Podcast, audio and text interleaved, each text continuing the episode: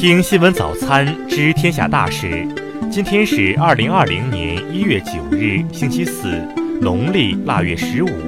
雨阳向您道一声早安。先来关注头条新闻：中国驻伊朗前大使不能排除美伊全面开战可能。昨日，伊朗发射导弹袭击了驻伊拉克的美军基地，为将军苏莱曼尼之死进行报复。中国驻伊朗前大使华立明表示，美伊冲突愈演愈烈，这是对美伊双方领导人智慧的考验。目前不能排除双方爆发大规模军事冲突，甚至全面战争的可能。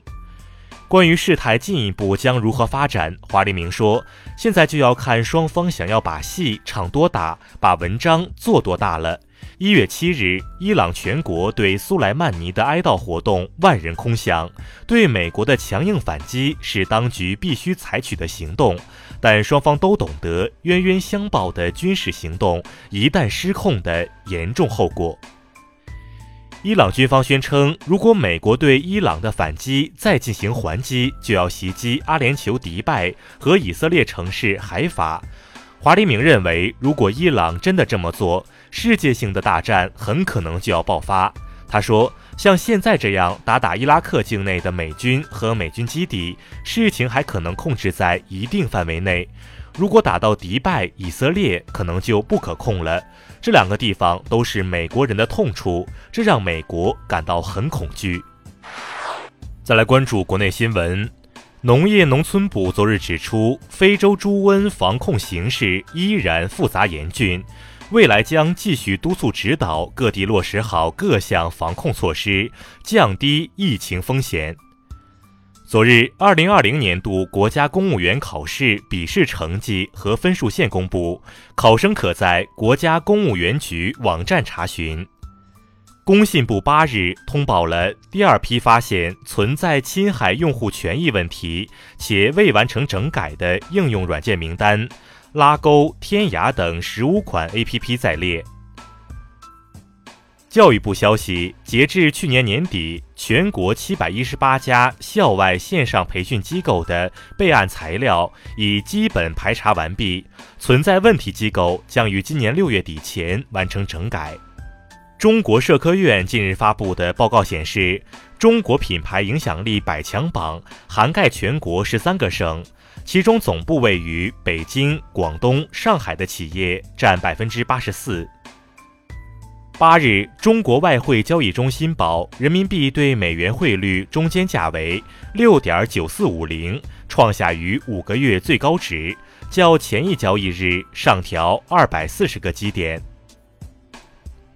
商务部最新数据显示，二零一九年前十一个月，中国出口产品共遭遇八十三起贸易救济立案，涉案金额约一百一十六亿美元。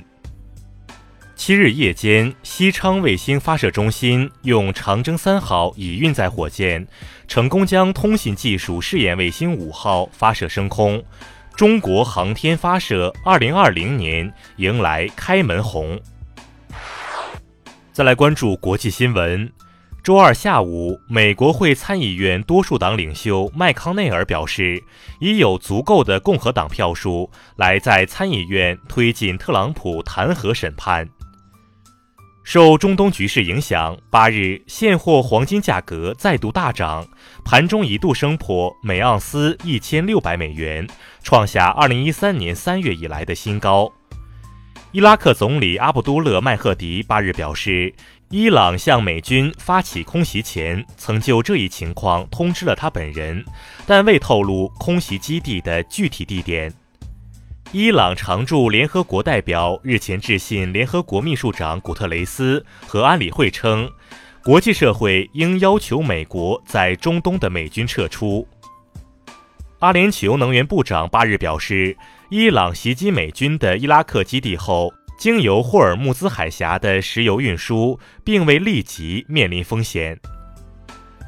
乌克兰驻伊朗大使馆表示，当地时间八日。乌克兰波音737客机恐因技术原因在伊朗首都德黑兰坠毁，与恐怖主义无关。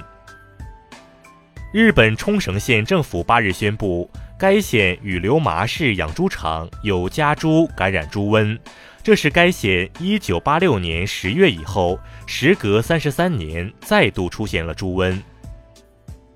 日前，韩国检方在韩前总统李明博受贿案二审中，要求判处其有期徒刑二十三年，罚款三百二十亿韩元。再来关注社会民生新闻。针对大连黑导游逼游客掏钱拒退还一事，大连官方七日称对此事高度重视，已责成市文旅局成立专案组，联合相关部门启动调查。近日，南京邮电大学一研究生在学校实验室死亡，其导师张某某目前已被取消研究生导师资格，后续调查处理正在进行中。二零二零年婚恋家务观报告数据显示，百分之六十三点五的年轻人主张家务平等、平均分摊，过半认同分工式婚姻。陕西渭南中院消息，深圳女孩独游华山遇害案已一审宣判，被告人杨某犯故意杀人罪、抢劫罪和强奸罪，被判处死刑。二日，西安一高三男生李某某疑因手机被没收，杀害教师后逃离。昨日上午，西安警方发布通报称，李某某已于当日凌晨四时被警方控制。再来关注文化体育新闻：东京奥运会男排亚洲区资格赛小组赛第二轮比赛，中国男排苦战五局，以三比二逆转中国台北，提前晋级四强。WTA 深圳公开赛结束女单次轮角逐，中国金花王强在决胜盘战胜白俄罗斯选手萨斯诺维奇，锁定八强席位。本月十日起，央视纪录频道每晚八点将播出由中央广播电视总台和英国广播公司合拍的纪录片《中国的宝藏》。美国国家航空航天局日前发现一颗与地球同样大小的行星，位于宿主恒星的可居住范围内，容许液态水的存在，距离地球仅一百光年。以上就是今天新闻早餐的全部内容。如果您觉得节目不错，请点击再看按钮。咱们明天不见不散。